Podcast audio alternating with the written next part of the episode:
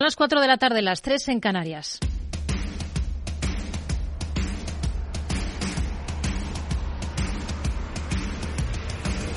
No decida lo que hará el mercado.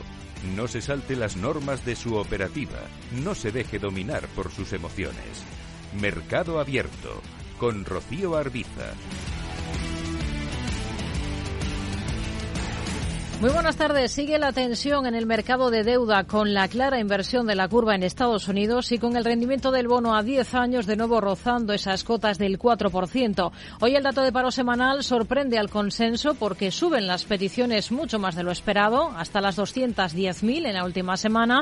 Es además la primera vez en ocho semanas que las reclamaciones superan la marca de las 200.000. Un dato que llega en vísperas del global de paro de febrero mañana en la primera potencia económica mundial y que llega con el mercado ya convencido de que la Fed va a por todas en su lucha contra la inflación tras dos jornadas consecutivas de comparecencia de su presidente Jerome Powell. A esta hora en Wall Street, poco más de media hora después desde el inicio de la sesión, tenemos a los índices estadounidenses con tono positivo. Los avances más claros los vemos en el Nasdaq 100, repuntes del 0,83%. El que menos suma es el Dow Jones de Industrial, un 0,35%. En un día con referencias llamativas también desde el lado asiático. Tenemos un frenazo, por ejemplo, de la inflación en China, un IPC que desde el repunte del 2,1% interanual en enero se repliega hasta un alza del 1% en febrero, su ritmo más bajo en un año. Un día de retrocesos en Europa con el IBEX abajo medio punto porcentual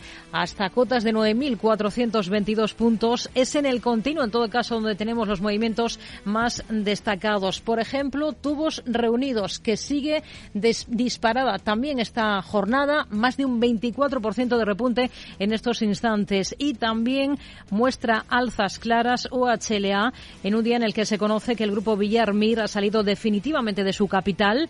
Ahora, como saben, está controlado por los hermanos mexicanos Amodio. Ha traspasado el grupo Villarmir a Trius, un fondo acreedor vinculado a la deuda de la familia, su paquete del 7% en la compañía por un importe de 23,5 millones de euros. Enseguida hablamos de las implicaciones que esto puede tener, sin perder de vista, como no, a Ferrovial. Hoy uno de sus portavoces ha mantenido una presentación con analistas de renta fija y les ha dado detalles sobre su futuro inmediato. Por ejemplo, el cambio de sede no se va a promover hasta que recompren en mayo el bono híbrido de 500 millones garantizado por Ferrovial SA, que es la sociedad que va a desaparecer al fusionarse con la internacional. Insisten en que van a cotizar en tres mercados y en que no debe extrañar ese cambio por ese porcentaje del beneficio de la compañía que no tiene que ver ya con España. Más del 80% de los beneficios del 2022 vinieron de fuera de España y más del 90% del valor de nuestra compañía es internacional. Por lo demás, hoy el Congreso ha dado luz verde a la nueva ley del mercado de valores que mejora la regulación en los mercados de capitales, aumenta su competitividad y busca reforzar la protección de los inversores y además adapta directivas europeas en el ámbito financiero. Ha contado con un amplio respaldo durante su tramitación, un punto que subraya la vicepresidenta económica Nadia Calviño lo cual muestra pues el buen funcionamiento del Congreso que está respondiendo a los intereses generales, a los intereses de los ciudadanos, sacando adelante leyes que nos permiten mejorar el funcionamiento de nuestros mercados. Pendientes también de los avances en la ley de vivienda, la ministra de Hacienda y Función Pública, María Jesús Montero, asegura que está muy cerca el acuerdo en el seno de la coalición de gobierno y que solo hay algunos flecos pendientes de discusión. Bueno, todavía estamos trabajando, todavía no podemos anunciar acuerdo, pero ya queda poco y por tanto ojalá pronto podamos anunciar ya acuerdo definitivo. Y ojo también a la propuesta laboral del secretario general de UGT, Pepe Álvarez, se muestra favorable a retirar la prestación por desempleo y otros subsidios públicos a las personas paradas que rechacen ofertas de trabajo y hayan recibido formación para esos puestos. Y sobre la cesta de productos básicos a precios topados como se ha pactado en Francia. Yo invito a, a Carrefour que de una manera inmediata lo ponga en práctica en, en España. De lo contrario, vamos a pensar los españoles que una parte de los grandes beneficios que tiene España los está trasladando a los consumidores franceses, cosa que tampoco me parece que sea muy adecuado y lo tienen que hacer, eh, creo yo, las empresas española. A partir de las cuatro y media de la tarde, en nuestro espacio con gestores de fondos, en este programa vamos a conocer al director de análisis del fondo Cimbes Acero Global de la gestora Crean Management. Hablaremos con Xavier Marañón de las particularidades de este fondo mixto flexible que lograba saldar ya el último ejercicio con repuntes de más del 6% y que este año se anota en torno al 9%. Una hora más tarde, a partir de las cinco y media, nuestra sección de sostenibilidad. Vamos a detenernos en el nuevo estándar europeo de bonos verdes que se acaba de consensuar. Queremos saber qué implica, qué significa esto y hasta qué punto está y en qué punto está ahora mismo el mercado europeo de bonos verdes. Lo vamos a hablar con Ricardo Ágreda, SG Research Management, dentro del equipo de taxonomía de Sustainability. En el tramo final del programa, a partir de las seis, tendremos nuestro habitual consultorio de bolsa. Nos va a acompañar esta tarde Carlos Doblado, analista de Black Bear Broker. Esto es Mercado Abierto en Capital Radio. Comenzamos.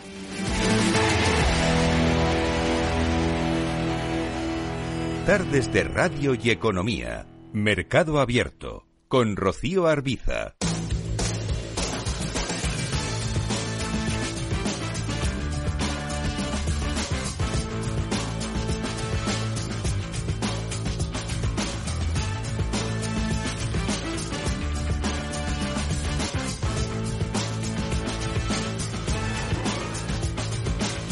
Primer vistazo a Estados Unidos. Ahora de momento tenemos tono positivo generalizado en los índices de Wall Street. Está repuntando ya casi un 1% el Nasdaq 100. Es el mejor índice a esta hora de la tarde.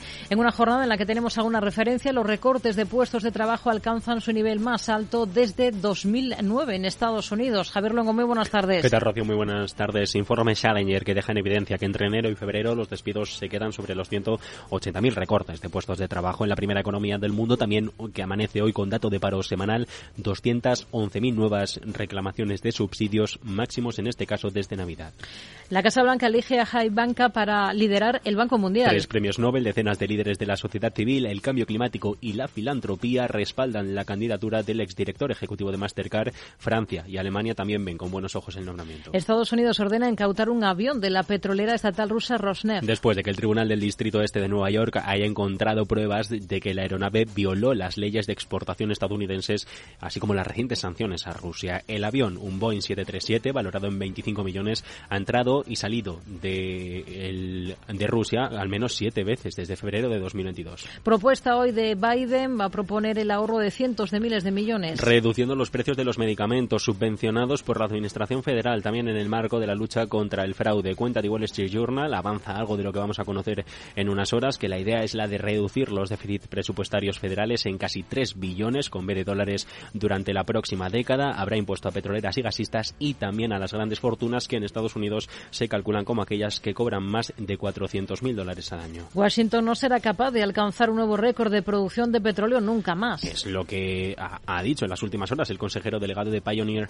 Natural Resources. Dice que la capacidad de refino y los problemas de inventario se van a traducir en que la industria petrolera del país no va a poder desarrollarse mucho más de lo que ya lo está. La Cámara de Comercio de Estados Unidos pide más regulación sobre la inteligencia artificial. Para garantizar que no perjudique el crecimiento ni se convierta en un riesgo para la seguridad nacional, una desviación de la postura antirregulatoria típica. Si bien hay poco en términos de legislación propuesta para la inteligencia artificial, se plantean preocupaciones por el futuro, entre otros casos, de la educación en Estados Unidos. Miramos a Amazon, reduce por primera vez sus ingresos en Europa. Y triplica pérdidas, más de 3.300 millones, desde que en 2017 Bruselas exigiera al gobierno de Luxemburgo, porque allí es donde cotizan sus filiales que operan aquí en mercados del viejo continente como el español, que reclamara 250 millones de euros al gigante en impuestos supuestamente impagados. La tienda de este ducado no solo no ha exigido nada a la compañía, sino que le ha devuelto casi 3.000 millones desde 2018 hasta la fecha. El consejero delegado de Boeing perderá una prima de más de 6 millones por un retraso en el 77X. Al parecer, la compañía ofreció a Dave Cole eh, el incentivo basado en el logro de siete hitos para finales del ejercicio cuando sustituyó al anterior consejero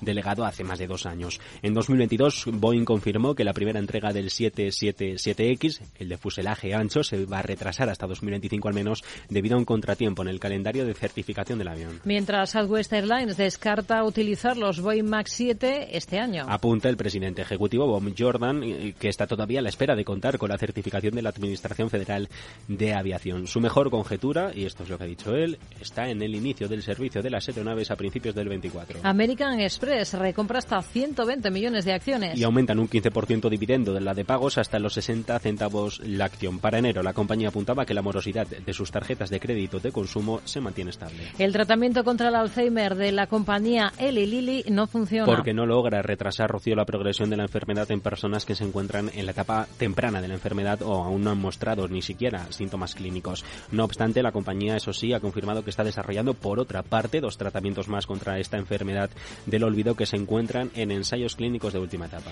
Uber explora la venta de su unidad logística. O también como alternativa a una salida a bolsa, como empresa independiente. En todo caso, si la firma se decide por una oferta pública inicial, apuntan ya en el comunicado de las últimas horas, no va a suceder antes del próximo año y si las condiciones del mercado lo aconsejan.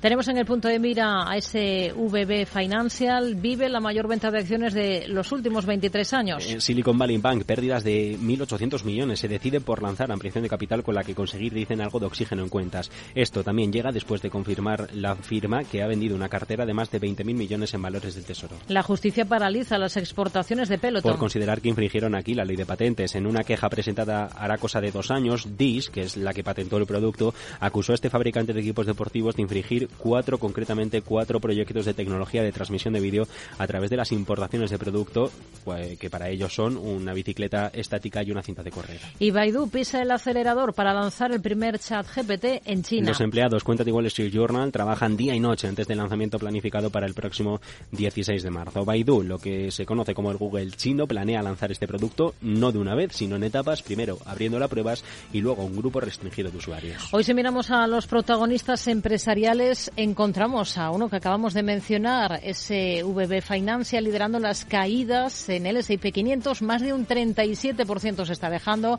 First Republic Bank San Francisco con caídas superiores a los al 12%. En el lado positivo, hoy tenemos a General Electric con una subida importante del 7,5% o a Philips 66 que está repuntando por encima de los tres puntos porcentuales. Vamos a mirar al otro lado del Atlántico, vamos a analizar cómo está la situación a esta hora de la tarde en el principal mercado del mundo con Felipe Aires, analista de AFI. ¿Qué tal, Felipe? Muy buenas tardes.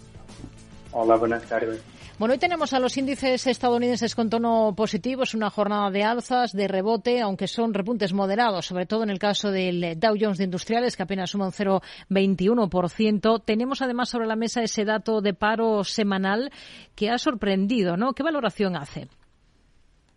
Sí, bueno, sesión que, como dices, empieza ligeramente al alza en Estados Unidos, pero la verdad es que el sentimiento del mercado eh, ha cambiado en los últimos días con el discurso de Powell y, nuestra visión es que las bolsas todavía tienen que ceder más para eh, ajustarse a ese escenario que empieza a ganar fuerza otra vez, que es el de un tipo terminal más alto, un pivote que llega más tarde y en consecuencia eh, mayor daño cíclico.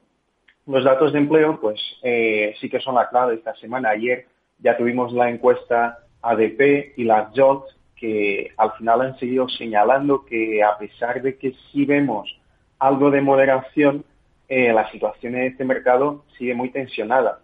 Y hoy los datos de paro, eh, que sí muestran eh, más solicitudes por desempleo que la semana pasada, pero no es del todo un dato alto ni suficiente para pensar que el mercado laboral ya se está dando la vuelta, ¿no? Pero sin duda lo importante es la batería de datos que tendremos mañana.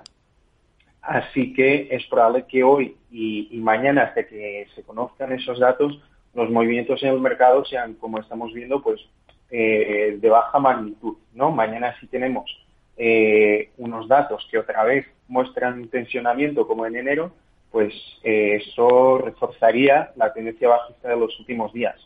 Si sorprenden a la baja, podrían contribuir a una ligera mejora del sentimiento y, permitir que los índices recuperen un poco eh, las, caídas, las caídas de los últimos días. Pero nosotros en conjunto creemos que, o en el cómputo global, creemos que en el corto plazo es más probable que observemos más caídas. Hoy tenemos al sector petrolero en el punto de mira porque hoy presenta el presidente de Estados Unidos, Joe Biden, un proyecto presupuestario en el que se propone acabar con los subsidios a este sector, a las petroleras, además de otros asuntos como bajar los precios de los medicamentos o financiar con dinero público la educación infantil.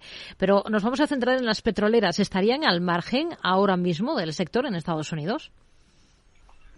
Bueno, esta propuesta de momento creemos que tiene pocas posibilidades de, pasar porque tenemos un Congreso dividido y, republicanos y además algunos demócratas que se oponen a, la eliminación de los subsidios a, los combustibles fósiles. Esto ya lo, lo había intentado también eh, Barack Obama. Eh, así que, como decía, creemos que será difícil que se llegue a aprobar, al menos tal y como se está planteando. Eh, y es verdad que, parece que, tenemos una industria que, podría ya no subir tanto como, como, ha subido el año pasado, pero eh, no nos mantendríamos totalmente al margen. Sí que eh, tendríamos algo de exposición a esta industria es una industria que cotiza a múltiplos bajos. Eh, puede que se vengan varios años de, conflicto geopolítico en los que es interesante para los países no depender de terceros, así que no, no excluiríamos del todo estas empresas de nuestras carteras. Hmm. Protagonismo hoy empresarial en Estados Unidos para una compañía como SV Financial Group, Silicon Valley Bank en concreto, este prestamista centrado en empresas emergentes, porque ha recortado su perspectiva para este año, está vendiendo activos y se ha embarcado en una venta de acciones por 1.750 millones de dólares para apuntalar su balance. Está con un importante retroceso hoy en bolsa. ¿Qué le parece y en qué valores eh, ligados al sector financiero sí que estarían ustedes ahora mismo en Estados Unidos? Sí, los problemas con, esta compañía eh, parecen eh, surgir después de, como decías, que bajen su pronóstico para, para 2023 eh, debido a que el aumento de los tipos de interés está afectando tanto a la empresa como a sus clientes. Y este es pues, un ejemplo de las consecuencias que tienen el endurecimiento monetario que, están haciendo los bancos generales. ¿no? y por eso estamos viendo hoy esa caída eh, superior al 30%. Hasta que no se convenzca el mercado de que su, situación eh, va a mejorar, pues eh, es muy probable que, mantenga un mal comportamiento en bolsa. Y sobre tu otra pregunta, en Estados Unidos, ahora mismo vemos más adecuado no tener mucha exposición al sector financiero. Creemos que los bancos europeos ahora mismo son más atractivos, ya que tienen un negocio que es más minorista, y, que se está beneficiando del aumento de los tipos de interés y lo seguirá haciendo mientras no haya un aumento importante de la mora, que de momento parece, parece que, no, que no ha llegado. ¿no? La banca estadounidense está mucho más enfocada en la banca de inversión y, esto en el entorno actual pues eh, significa eh, pues unos beneficios que les cuesta más crecer, ¿no? Así que Solo veremos atractivo y creemos adecuado aumentar esa exposición solo cuando eh, mejore la situación en los mercados, hmm. empiece a aumentar el volumen de emisiones, de fusiones, de, de adquisiciones. Una cosa más, ¿con qué ojos miran ustedes a una compañía como Oracle que presenta resultados al cierre de la sesión en Estados Unidos? En el caso de Oracle, eh, lo más importante, además de los datos del año pasado, ¿no? van a ser tres puntos y estos son eh, los que los que los analistas los inversores van a mirar. En primer lugar, los cambios en los precios de la suscripción de Java. En segundo lugar, las inversiones de Oracle en inteligencia artificial y en aprendizaje automático. Este es un tema eh, que los mercados están mirando ahora mismo. Y, en tercer lugar, la competencia eh, con otros proveedores de nube y, productos de bases de datos. Estos van a ser, sin duda, los puntos que, va a vigilar el mercado y los que van a definir eh, la dirección de, las acciones de esta compañía, que es verdad que desde octubre han subido de forma significativa, pero en las últimas semanas eh, han estado en, en, la horquilla de 85-90 dólares y no mm. salen de ahí. Así que veremos si hoy eh, los datos seguramente van a ser determinantes, pero veremos si salen al alza o, a la baja. Estaremos muy pendientes. Felipe Aires, analista de AFI. Gracias. Muy buenas tardes. Gracias. Buenas tardes. Mercado Abierto. Capital Radio. Hey, asistente, ¿cuál es el mejor fondo de inversión del año? Hay aproximadamente 54 millones de resultados. ¿Quieres que los lea? Buf, mejor que no. Puedes seguir buscando entre millones de contenidos, pero un asesoramiento de calidad solo te lo dará un especialista. En Renta 4 te ofrecemos un servicio de asesoramiento gratuito siempre que lo necesites. Entra en r4.com y descubre cómo te podemos ayudar. Renta 4 Banco. ¿Quieres más?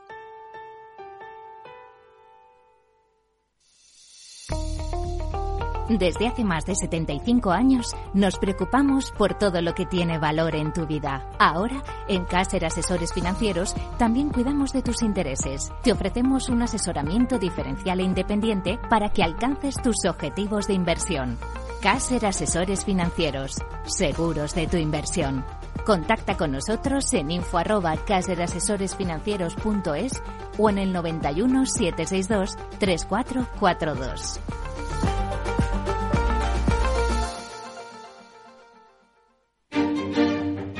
Los viernes en Capital Radio, la salud protagonista. Valor Salud. Industria, pacientes, profesionales y directivos del sector. Investigación y todas las áreas del mundo de la salud y sanidad con sus personas y empresas. Evolución de la pandemia. Novedades de nuestra medicina y sus profesionales. Con los expertos y destacadas empresas. Valor Salud. Cada viernes a las 10 de la mañana, la salud protagonista con contenidos claves y un estilo propio. Valor Salud. Con Francisco García Cabello. Tardes de Radio y Economía con Rocío Arbiza. Momento de mirar a la bolsa española. Tenemos ahora mismo al IBEX en negativo con caídas discretas del 0,27%. Está el selectivo en 9.440 puntos. De nuevo tenemos que posar la mirada sobre Ferrovial. Hoy ha mantenido una presentación con analistas de renta fija. ¿Qué es lo que ha dicho Javier Luengo? Eh, pues Rocío, en 6 minutos 49 segundos son los que se ha dado la compañía para explicar ante los inversores el por qué se van. 6 minutos y sin dejar preguntar, eso sí enhances the internationalization of Ferrovial while maintaining Spanish roots. Dice que se van a internacionalizar a, la vez que mantienen sus operaciones españolas. Es la política de comunicación de la de servicios, la de infraestructuras, que se va a Países Bajos queriendo mantener en España su negocio, pero con un pequeño problema. More than 80% of the revenues in 2022 were generated outside of Spain and more than 90% of Ferrovial's equity value is international. Y es que más del 80% de los beneficios del año pasado, del 22, vienen de fuera de nuestro país y 9 de cada 10 euros del valor de la compañía es por su internacionalización, viene de más allá de los Pirineos. ¿Por qué Países Bajos para cotizar? Esto es uno de los puntos que han explicado en estos seis minutos. Eh, un poco más o menos lo que han dicho es lo que se han afanado en contarnos desde aquel comunicado la semana pasada a la Comisión Nacional del Mercado de Valores. Netherlands is the country of choice for companies with a strong presence both in Europe and the US. Porque es el trampolín perfecto, Holanda para irse a Estados Unidos. Dice su director financiero, Enrique López, que ojo, This corporate organization is not expected to affect the operational activity. Eh, que el IRSE no afecta a los puestos de trabajo y planes que tengan en España, que la fusión la quieren centrar en eh, la quieren cerrar en el segundo entre el segundo y tercer trimestre del año. Eso sí, un poco de prisa. We plan the dual listing in the Netherlands and Spain with this transaction. And subsequently apply for listing in the United States. Porque quieren tener varios listados, Holanda, Madrid o Wall Street, Bolsa de Valores de Nueva York. En claro, sacamos que de traslado nada, eso sí, hasta el próximo 14 de mayo como pronto, que es cuando se paga el cupón correspondiente al último bono híbrido emitido. ¿Y por qué es importante este bono? ¿Por qué tiene que esperar hasta el 14 de mayo? Porque está respaldado por Ferrovial SA, la compañía que tras la fusión va a desaparecer. If the merger doesn't go through, reset and replacement in the future when market conditions stabilize. De hecho, apuntaba López que si la operación no sale adelante, se prevé la recompra del bono por 500 millones, que van a buscar el reemplazo, eso sí, y seguro, cuando el mercado tenga unas condiciones más favorables. Un plan que ya tienen detallado y con fechas, pero que el gobierno sigue confiando en que no salga hacia adelante. María Jesús Montero, ministra de Hacienda, espera que recapaciten y cuidado porque dicen se va a mirar todo con lupa, sobre todo la letra pequeña, sonido de Radio Nacional. Yo creo que, que, una empresa que se entiende, ¿no? Que se le pide un plus patriótico, pues decida marcharse fuera, independientemente de las razones que haya podido expresar eh, su consejo de administración o sus propietarios, pues nosotros evidentemente haremos valer los intereses de España con esta empresa y con cualquier otra empresa que tenga una actitud en este sentido en relación con esta cuestión. Hoy está plana la cotización de Ferrovial en 26,77 euros. Miramos también al Santander, recompra casi 22 millones de acciones en la primera semana de su plan de recompra de títulos. Elena Niazbala, muy buenas tardes. Muy buenas tardes. La entidad ha finalizado la primera semana de su último plan de recompra de acciones, haciéndose con un total de 21,8 millones de títulos propios por un eh, valor de 81,7 millones eh, de euros. El banco tiene como objetivo que el precio medio máximo durante este programa no exceda de los 4,26 euros por acción. Ocean Good escala posiciones en el capital de Unicaja Banco. El porcentaje del fondo alcanza el 7,412% de Unicaja Banco tras haber convertido parte de sus instrumentos financieros en acciones de la propia compañía. En términos absolutos, la firma controla de manera indirecta a través de estas entidades un total de 195,3 millones de acciones de Unicaja Banco. Mafre reconoce que las primas de salud subirán. No solo eso, el consejero delegado de la aseguradora, José Manuel Inchausti, asegura que este tipo de seguros están a punto de destronar al de auto y esta línea de crecimiento continuará. Así lo ha reconocido en un encuentro organizado por el español. El propio auge del seguro de salud, que ya venía con un crecimiento importante, el año pasado creció un 7%, está a punto de destronar al, al seguro de autos.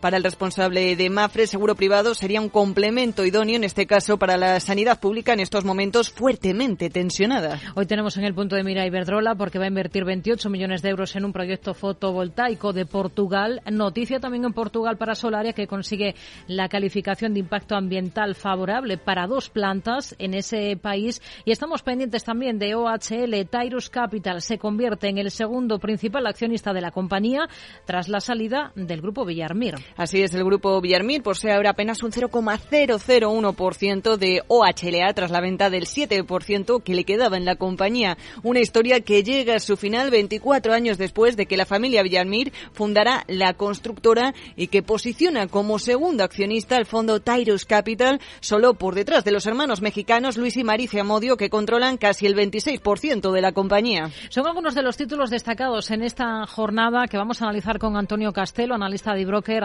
¿Qué tal? Muy buenas tardes. Hola Rocío, buenas tardes. Vamos a comenzar justo por aquí, por OHL. Villarmir, después de 36 años, sale del accionariado, mientras el fondo Tyrus Capital, como decimos, se convierte en el segundo principal accionista. Pros y contras de estar ahora mismo en este valor que hoy está rebotando más de un 3,5%. ¿Le convence ahora OHL? Bueno, el problema de OHL ahora es el, de otras compañías, ¿no? Convencer al mercado que tienen capacidad de seguir reduciendo deuda al mismo tiempo eh, que, son rentables, ¿no? Eh, los anteriores dueños pues han intentado muchas cosas, eh, pero al final se han visto obligados a, reducir su posición de dominio eh, ahora queda ver la capacidad que tienen los, los nuevos gestores para sacar adelante eh, a un grupo que, que, va a tener que vender activos y, y probablemente no, no descartemos eh, que pueda tener que hacer alguna ampliación de capital para, para equilibrar sus finanzas. ¿no? Entonces yo creo que hasta que no tengamos esto claro, hasta que no veamos que, que la compañía encadena al menos tres, cuatro resultados trimestrales con evidentes mejoras, eh, pues preferimos explorar otras alternativas que, seguro que nos encontramos eh, alternativas mejores en la bolsa española. Hoy en el eh, mercado continuo vuelve a destacar tubos reunidos, vuelve a estar disparada esta jornada, casi otro 24% de repunte. ¿Qué es lo que está pasando con este valor en las últimas sesiones? ¿Se fía de esta reacción que está teniendo?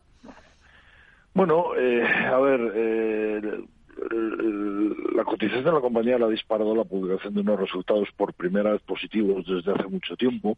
Eh, su volumen de negocio uh, creciendo fuerte, su cartera de pedidos más de 300 millones de euros, un 71% superior a la del año pasado por estas fechas. A ver, el producto Tubos Reunidos, eh, como sabemos, está destinado al uso en industrias de petróleo y gas, sobre todo eh, industria química y petroquímica y generación de energía. Hablamos de sectores, especialmente petróleo y gas, que durante años habían parado sus inversiones y desde 2022, por los motivos que ya sabemos, pues las han retomado, ¿no? Entonces esto, pues bueno, es una buena noticia para, para este tipo de, empresas. Eh, Tubos Reunidos le pasa, Tubaces Técnicas Reunidas, que han tenido unos años complicados, pero que, bueno, pues que ahora con, con, este repunte de este tipo de negocio, pues vuelven a estar eh, ahí arriba, ¿no? Eh, los responsables de Tubos Reunidos han sido capaces de repercutir a, sus clientes eh, progresivamente los fuertes incrementos de costes de energías y materias primas, han sabido también mantenerlos a pesar de la alta volatilidad y, el mercado pues bueno les, les está premiando. Nos fiamos de esta subida, pues bueno, eh, a primeros de octubre eh, de 2020, eh, poco más de dos años, eh, estaba cotizando a 11 céntimos, ahora lo hace a 92. Claro, si, si hubiéramos tenido la bola de cristal y hubiéramos sido capaces de prever esto, eh, pues fíjate que, subida, ¿no? Eh, ¿Podrá subir más? Eh, pues si se mantienen las inversiones por parte de sus clientes, básicamente el sector, como digo, en petróleo y gas, podría tener otro año bueno y llegar a cotizar a lo mejor a niveles de, de 1,30, que es como hacía en mayo de, 2017. ¿no? El problema que tienen estas empresas es su enorme dependencia de un sector tan cíclico como, como eh, el petróleo y gas y, depender tanto eh, de, las inversiones que hagan, eh, que se hagan en, en este tipo de industrias, ¿no? Hoy destaca, si miramos al IBEX, el comportamiento, el castigo negativo que estamos viendo en, en Socimis como Colonial o Merlin Properties. Están eh, recortando pues casi un 3% Merlin y Colonial un 3,39% a esta hora. ¿Qué visión tienen para, para estas compañías? Bueno, a ver, bajadas de este nivel del 2, del 3% para dos compañías del selectivo, pues bueno, tampoco es una cosa terrible, ¿no?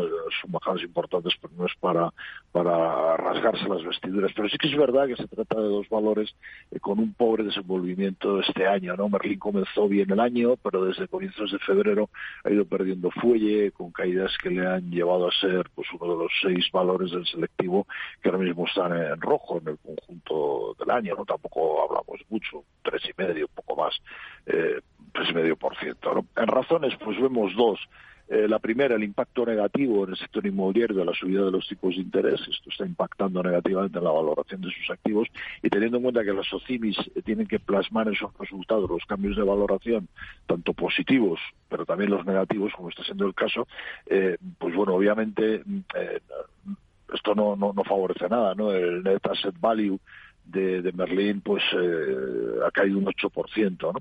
Y luego eh, el otro aspecto, en el caso, siguiendo con Merlín, el otro aspecto que es eh, relevantemente negativo es que un 77% de su cartera de activos son oficinas y centros comerciales y, ahí pues hay poca capacidad de subir rentas a, sus inquilinos, ¿no? Y habría que tener en cuenta también que la demanda eh, ha disminuido. En el caso de Colonial ha ido algo mejor en el conjunto del año, apenas gana un 1,30 en, lo que llevamos de, de, de 2023, ¿no? los números de Colonial correspondientes a 2022 fueron mejores que los de Merlín. También es verdad que tiene más capacidad de trasladar costes a sus clientes, pero todavía tiene que realizar ese ajuste al que nos referíamos antes de la valoración de sus activos. Hmm. Y además también eh, yo creo que las guías publicadas para 2023 pues no puede decirse que el mercado las haya percibido como que sean muy ambiciosas, ¿no? Eh, entonces yo creo que sin ser malos valores, eh, pues quizás ahora mismo no es lo que más esté de moda en el mercado y decíamos pues como, como antes en, algún otro comentario pensamos que hay alternativas mejores.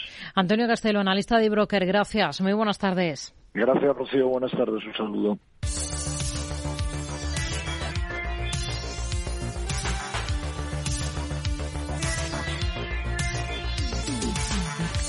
Miramos al resto de plazas en Europa. Vamos a ver cómo están las cosas. Ahora mismo, según las pantallas de CMC Markets, está completamente plano el DAX alemán. Si echamos un vistazo al selectivo francés, al CAC 40, lo encontramos en estos instantes con apenas una caída del 0,14%. La bolsa italiana también con ligeros recortes del 0,44%.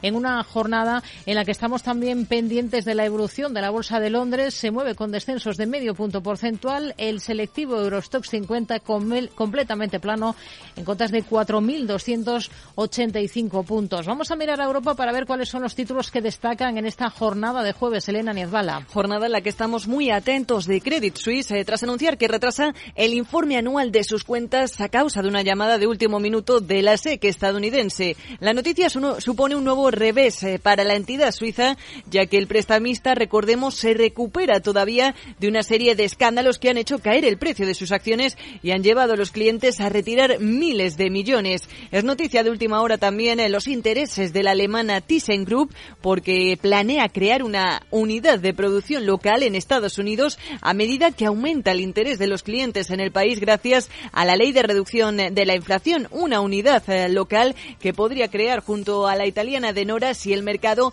termina de despegar. Y por la parte de resultados empresariales, hoy destaca en positivo dentro del DAX las ganancias de 5.359 millones de euros de Deutsche Post, que también ha propuesto elevar su dividendo casi un 3%, mientras que el grupo automovilístico BMW obtuvo en 2022 un beneficio neto que supera los 18.580 millones de euros, es decir, casi un 50% más que un año antes debido a que ha subido los precios y ha vendido también modelos más caros que son más rentables. Todo ello al tiempo que la firma de lujo Hugo Boss ha pronosticado un crecimiento más lento de las ventas y las ganancias para el presente ejercicio. Un sector, el del lujo, que hoy también acoge las cuentas de Prada con una mejora del 58% del beneficio y el anuncio de un reparto de dividendo a cuenta de las ganancias de 2022 de 11 céntimos por acción. Y continúan los recortes de empleo en esta sesión protagonizados por Vodafone, que eliminará alrededor de mil puestos de trabajo en Italia como parte de un plan de ahorro de más amplio. Se espera que en las próximas semanas comience un proceso de negociación con los sindicatos, mientras que en Reino Unido también AstraZeneca muestra en este caso resultados esperanzadores en un ensayo de última etapa para su medicamento contra el cáncer Infinci, que mejora las posibilidades de supervivencia en pacientes con cáncer de pulmón. Y también eh, tenemos esta jornada un pequeño capítulo para las dimisiones por parte del presidente del Consejo de Administración del fabricante danés de aerogeneradores eh, Vestas, que ha dicho no se presentará a la reelección, por lo que el Consejo espera elegir al exconsejero delegado de la compañía, Anders Runevad, como nuevo presidente después eh, de la Junta General Anual de Vestas el próximo 12 de abril. Vamos a fijarnos en algunos de estos nombres con Xavier Brun, responsable de renta variable europea de Treas Management. Hola Xavier, muy buenas tardes. Hola, muy buenas tardes, Rocío. Vamos a comenzar, por ejemplo, en la bolsa alemana con esos resultados que ha presentado la firma de servicios postales y mensajería rápida Deutsche Post, que está entre los mejores hoy en el mercado alemán, con repuntes de más del 1,8%. ¿Qué le han parecido esas cifras? Pues la verdad es que buenos, son unos resultados buenos y, además teniendo en cuenta el historial de, la compañía, parecen unos resultados conservadores, ¿no? Con lo que esto nos lleva un poco a la esperanza en un sector que después de la fiesta de los fletes del año pasado y del anterior, pues toca ver un poco dónde aterriza, ¿no? Y todo parece apuntar que aterrizará bien. En el peor escenario que ha apuntado Chepost, pues oye, nos está indicando que el suelo parece ya alcanzado, ¿no? Gracias en parte a la, apertura de, China. Pero lo más importante en las compañías es el futuro. Y en el futuro que esperamos, pues es una compañía con ventajas competitivas muy importantes. El tamaño, es, un servicio integral de transporte, desde la internacional hasta la última milla con excelentes negocios que crecen orgánicamente y todo ello con un PER 11 y poca deuda. Así que, bueno, mm, buenos resultados. Hmm. ¿Y las cifras de Hugo Boss cómo las ha visto? Ha logrado la compañía un récord de ventas en el último ejercicio, pero para este 2023 dice que espera que se desaceleren. Cierto, y Hugo Boss parece un poco el tema de la pescadilla que se, que se, que se muerde la cola, ¿no? Eh, una desaceleración en ventas provoca un menor margen, un menor margen provoca un mayor inventario, un mayor inventario implica mayores descuentos y mayores descuentos implican menores ventas, ¿no? Y todo esto, ¿en qué se ve? ¿Mm? Toda esta, este, esta pescadilla que se, muerde la, que, se muerde la cola, ¿dónde se ve? Pues en inventarios que han subido un 60%, eh, con un mensaje de la compañía que te está diciendo que cautela, ¿no? Que, que ve, oye, eh, menor EBIT del esperado por los analistas, ¿no? y luego con un menor exposición a China que en realidad es la que es la que crece, ¿no? De tal forma que lo que vemos es que, uff, pintan nubarrones en, en, nuevo Boss, ¿no? Y lo que no nos gusta de la compañía es la estrategia. Al final se está quedando un poco a medio camino entre un Inditex y un Louis Vuitton. No, no sabemos si es lujo extremo o una compañía de, de, de masa. Así que bueno, veremos cómo arranca. Hmm. En el, ¿qué, visión tiene para este valor? Hoy es noticia por la venta de sus operaciones en Rumanía por 1.260 millones. Pues la verdad, eso es positivo, ¿no? Pero Enel es un ejemplo más de una compañía que trabaja principalmente para los bonistas y no tanto para los accionistas. ¿Y por qué razón? Porque Enel se sienta en 71.000 millones de deuda y genera aproximadamente unos 6.000 millones. Esto, traducido en años, serían que tardaría 12 años en pagar toda la deuda, con lo que no queda espacio pues para poder invertir en las renovables, de lo que están invirtiendo todas las demás utilities, ¿no? Esto si lo añadimos que por el simple hecho de ser una utility, los inversores de esas compañías quieren que recibir dividendos, pues al final no le queda espacio para nada, ¿no? Para poner unos números ejemplos, en los últimos 10 años ha generado un flujo de caja de 21.000 millones y ha pagado dividendos en 35.000, con lo que se ha endeudado para pagar dividendos. Y ese modelo de negocio no nos gusta, con lo que reducir la deuda pues sería positivo para la empresa. Hmm.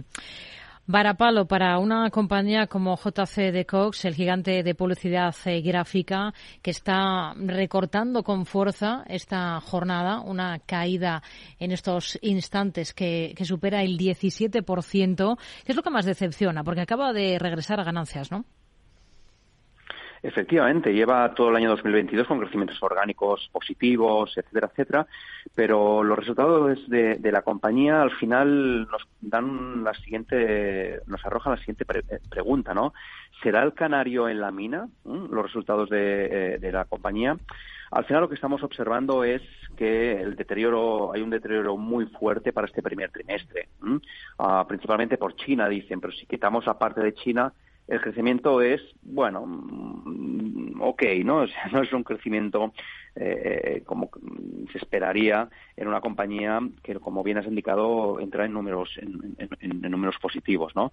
Y esto nos arroja la siguiente pregunta. ¿Qué es lo primero que recortan las empresas? Pues al final la publicidad. Y quizá por ello es que ha quitado el dividendo para 2023 y eso, teniendo en cuenta que es un equipo directivo muy prudente, quizá nos está diciendo que prefieren mantener el cash antes de, repartirlo. Así que veremos si realmente es o no ese canario en la, en la mina.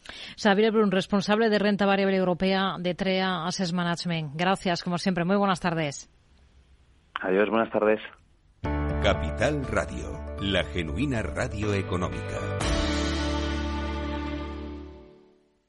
¿Qué es ir más allá?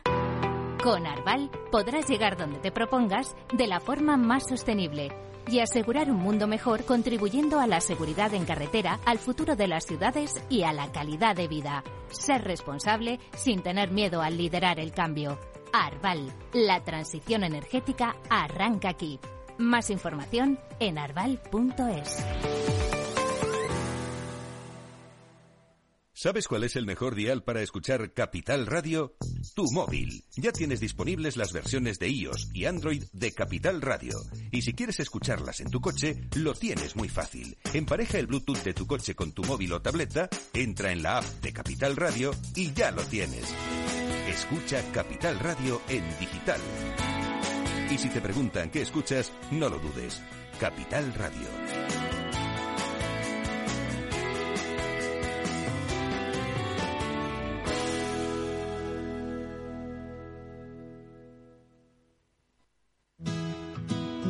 Claro lo que quieres. En Cuchabank te lo ponemos fácil. Hipotecas Cuchabank, donde terminan las comparaciones. Más info en cuchabank.es.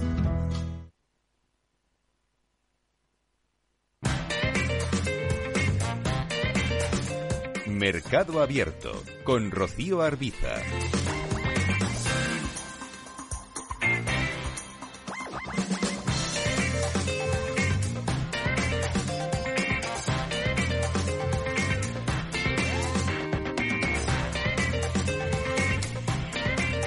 Pues seguimos en Mercado Abierto, espacio con gestores de fondos en el programa. Esa tarde nos vamos a acercar a un mixto flexible global que, que, sigue una filosofía particular, que es un fondo además joven y este año se anota en torno al 9% más o menos de rentabilidad.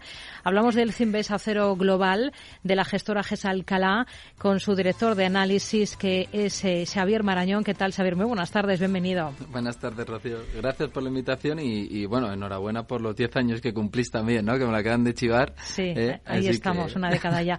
Es un fondo joven, es bastante más joven el fondo, ¿no? Con esa rentabilidad que hemos dicho en lo que llevamos de este 2023, que está siendo un año muy positivo en general de momento. Pero en ese poco tiempo que llevan en marcha, eh, les ha tocado nada menos que un 2022 eh, malo para la bolsa y peor incluso para la renta fija en general. Han comenzado, por tanto, curtiéndose en una buena batalla, ¿no? sí, yo, yo la verdad que en cierto modo suelo decir que hemos tenido también suerte, porque es verdad que, hemos comenzado en un mercado que ha caído un 20-30%. Nosotros, con eh, la filosofía que tenemos, que es de comprar, como digo yo, empresas excesivamente baratas, es como le llamamos, pues eh, eh, al final, en un momento de crisis de, este, de la cantidad de horas, si consigues sobrepasar parte de la caída, en realidad es cuando mejor puedes montar una cartera. Porque si te toca en un momento en que la bolsa sube mucho, pues ganar dinero es fácil, pero montar una cartera que no sea cara o, encontrar grandes activos a grandes precios se hace en momentos como el actual. Así que hemos, hemos tenido muy buenos resultados y estamos contentos, un buen trabajo y sobre todo estamos contentos con el momento que nos ha tocado. Pienso que en cierto modo hemos tenido suerte. Porque es un fondo, es un fondo para brear en este tipo de entornos, en entornos de incertidumbre, en entornos de, de, crisis. Lo digo también por el nombre de acero, ¿o no tiene que ver con esto? Bueno, eh, la verdad que el nombre de acero viene porque, eh, precisamente porque el acero es algo muy industrial, va muy en torno a los ciclos económicos, ¿no? Siempre decimos, no es que sea un, el fondo, nuestro objetivo es estar todos los años en positivo y batir más o menos en un 10-15% a la bolsa. Así que es un objetivo muy complicado, ¿eh? pero ese es el objetivo que nos ponemos. Entonces, tampoco es que sea un fondo que digas, no, es que es para batir los momentos de crisis y estar tranquilo. Pues este año espero que, pues eso, que, hagamos una buena rentabilidad si el mercado acompaña. Entonces, yo creo que es para estar en, en cualquier momento en general, ¿no? no para hacer publicidad ni nada, pero hmm. creo que es un buen fondo para acompañar una cartera. Es un mixto flexible global, como, como decimos. Estos serían un poco los apellidos del fondo, pero ¿qué más hay detrás? ¿Cuál es la particularidad del uh Acero Global? ¿Cuál es su filosofía? Aunque ya nos ha dicho, por ejemplo, una de las cosas importantes que es comprar em, empresas excesivamente baratas. Exacto. Eso luego hay, que darle muchas vueltas, ¿no, Rocío? Pero nuestra filosofía se basa en tres cosas. Eh, una es que eh, pues suelen decir siempre hay que estar en el mercado. Yo creo que hay que saber también cuándo estar en liquidez, ¿no? Porque el mercado no siempre está barato. Hay veces en los que está caro. ¿No? Entonces, la primera que nosotros miramos siempre es momento de ciclos económicos. Si el mercado está muy caro, nos vamos saliendo, vamos haciendo liquidez. Preferimos no caer un 30 o 40% y que los clientes tengan que estar o los inversores tengan que estar rezando, ¿no? Para comprar bien cuando estamos en un momento de crisis y están baratas las cosas. Cuando hemos visto el momento de ciclo, como van a hacer los, los, los bancos centrales, etcétera, y vemos que es un buen momento, empezamos a buscar empresas que sean muy baratas. Empresas que en value pues tengan siempre per por debajo de 10, ingresos en crecimiento, etcétera, pero realmente somos muy, muy exigentes ahí. Por ejemplo, nos decían, no, Alibaba, ¿no? que es un ejemplo que suelo poner, estaba en 400 dólares de acción. Cuando estaba en 200, Rey Dalío ya la estaba comprando, algún otro inversor a 150 también, y, yo les digo, yo hasta que no baje por debajo de 70, no. Y me decían, eso es imposible, de 400 a 70. Pues la compramos en 62. O, o, Meta, cuando eh, se puso a PER 9, 8, compramos cosas de manera muy, muy exigente. Entonces, es difícil tener más margen de caída ahí, ¿no? Y por último, como nos acompañamos, que es algo que creo que no todo el mundo suele hacer, es fijarnos en los grandes institucionales y en los insiders. ¿eh? los presidentes de la empresa o los CEO. Siempre solemos decir, da igual que hay un analista muy bueno de Telecos, o imagínate de Telefónica, que el presidente o el director general de Telefónica siempre va a saber más que un analista externo de Telefónica. Entonces, si vemos que un, gran institucional o vemos que el presidente de Telefónica está comprando millones de euros, ¿Por qué no acompañarle si la empresa está barata y estamos en un momento correcto de mercado? Entonces nos basamos en estas tres cosas. Ciclo económico, después que esté muy barata de precio y que además haya un insider que esté comprando muy fuertemente o un institucional que nos guste, un Warren Buffett o alguien muy grande que esté comprando muy fuerte. Si la empresa además nos gusta, ¿qué más podemos acompañar, no? Para esa es un poco la filosofía. Ahora andamos un poquito en estas tres cosas, pero habla eh, de una cosa interesante, aprovechar el momento del ciclo económico. ¿Y ahora mismo cuál es el momento en el que estamos, a su juicio? Bueno, a ver, eh, de momento de ciclo está claro que, estamos en un momento de recesión, ¿no? De caídas. Eh, creo que todavía no ha terminado. ¿Eh? Eh, como siempre digo, esto no es una cuestión de ponerse a adivinar lo que va a pasar en el futuro, ¿no? Eh, hay que adaptarse a cada momento, pero ahora mismo considero que todavía mientras los bancos centrales suban los tipos de interés, están quitando el dinero de los bolsillos del ciudadano. Y todavía no lo hemos llegado a ver de todo, del todo en la economía, porque aún falta que, y, lo siento, ¿no? Por, por la situación, porque esto no es bonito, pero es cierto que aún falta que esas hipotecas suban de precio, suban la cuota mensual, cuando eso suceda, habrá personas con problemas para pagar la hipoteca, habrá personas que no puedan comprar la casa que antes sí podían, eh, la deuda en sí mismo de empresas endeudadas van a tener problemas. Entonces creo que todavía falta que veamos en la economía real ese golpe de la subida de los tipos de interés. Entonces, creo que aún habrá una ralentización mayor de la que estamos eh, por ahora. Subirán más los tipos de interés, como ya han dicho, no, no hay nada inventado. Y mientras esto suceda, no creo que vayamos todavía a remontar en la economía ni en la bolsa cuando eh, me suelen preguntar alguna vez, ¿no? Oye, ¿cuándo crees que va a dar la vuelta a la economía o cuándo va a dar la vuelta a la bolsa? Cuando el Banco Central, cuando la Fed o el Banco Central Europeo digan que al menos dejan de retirar dinero del mercado y al menos dejan de subir los tipos de interés, entonces podremos empezar a pensar en políticas menos restrictivas y que den un paso eh, para, para que levantemos cabeza. ¿no? Ahora mismo, en el fondo, ¿en qué porcentaje están invertidos? Hablaba antes de la liquidez. ¿Cuánto tienen en liquidez? Bueno, ahora mismo en liquidez tendremos un 30% más o menos. Y, estamos cubiertos, justo en este instante, estamos cubiertos en el fondo una parte, porque creemos que justo ahora puede haber unas caídas. ¿eh? Entonces, pero sí, mantenemos un 30% por ahora. Cuidado, a cualquiera que tenga dudas de invertir o no invertir, solo hablar yo, ¿no? De, de cartera privada que tenga o no, aunque alguien comprara ahora, no es un mal momento para comprar. Es decir, cualquiera que esté en duda o tal, antes que perderse el próximo círculo alcista, ahora hay muy buenas oportunidades y hay muy buenas empresas. Y no está mal tener el 100% de dinero invertido. Otra cosa es que yo crea que no tiene por qué suceder, que el mercado aún se va a ralentizar y se va a caer pero aún así sería estar entrando en muy buen precio, creo mm. yo. Por ejemplo, ¿en qué cosas están entrando ahora? ¿Qué es lo último que han comprado para la cartera del fondo? Mira, lo último que hemos adquirido ha sido, no, voy a entrar en específico en acciones, ¿no? pero de sector, ha sido el tema de home buildings, eh, tema de, de, pues eso, de, de, eh, perdón, de residenciales, de inmuebles, de de muebles duraderos para el hogar y estas cosas. Es el sector más barato ahora mismo a nivel mundial. Es algo en lo que nos solemos fijar, ¿no? Al entrar un poco más en profundidad. Y este es el sector más barato a nivel mundial por PER y está cerca de sus mínimos de price to book, de, precio sobre valor contable, ¿no?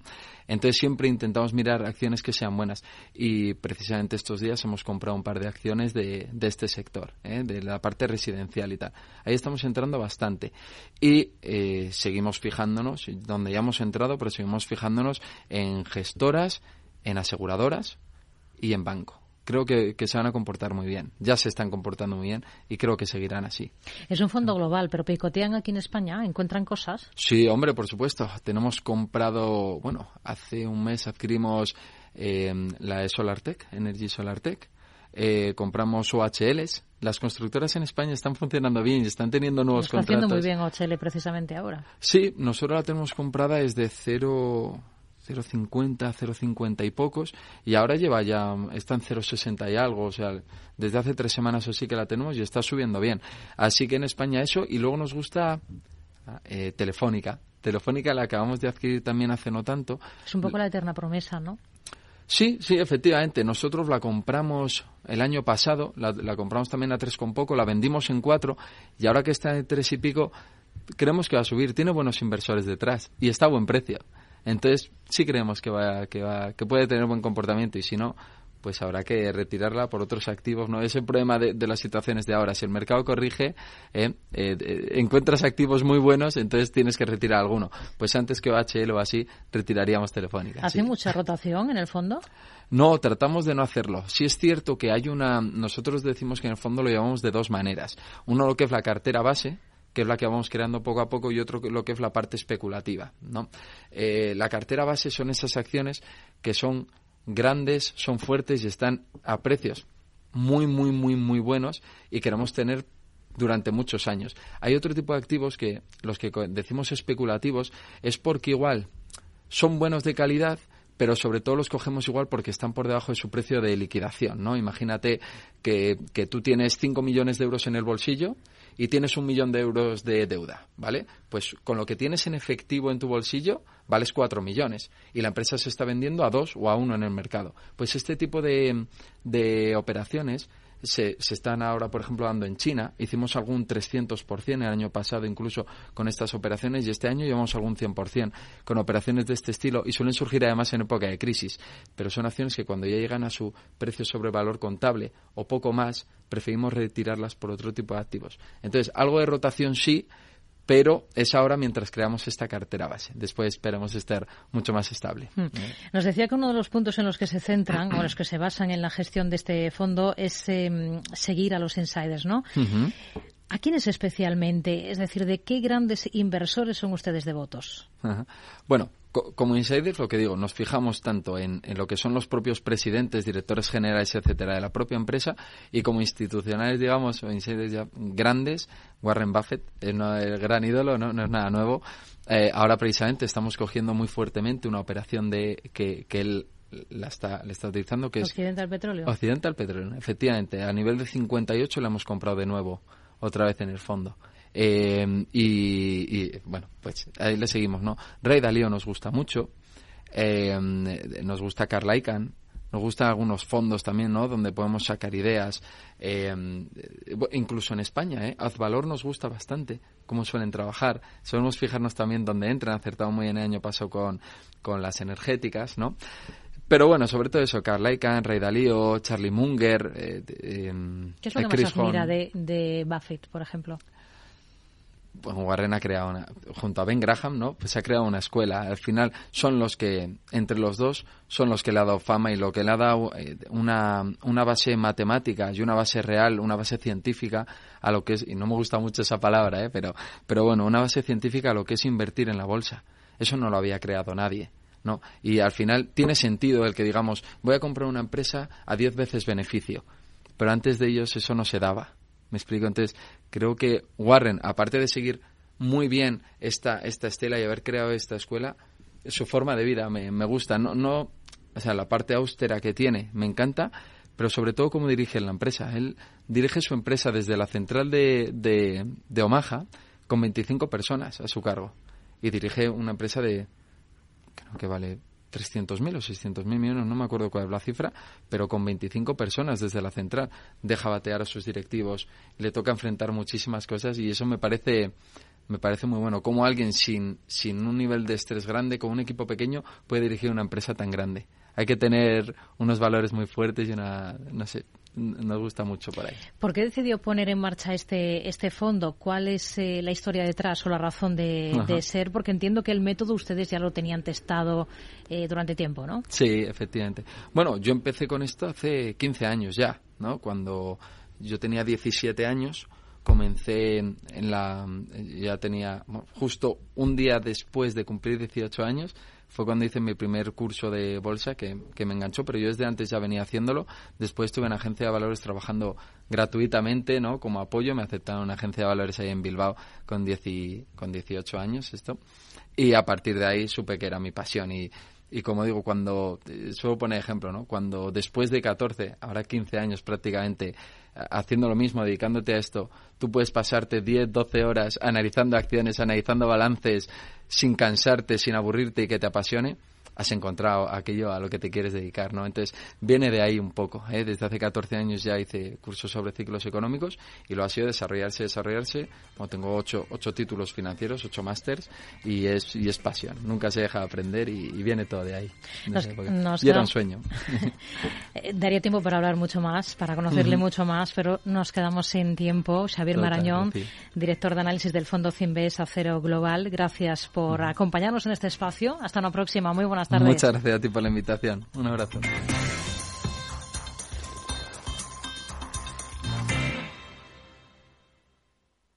Mercado Abierto, Capital Radio. Capital Radio.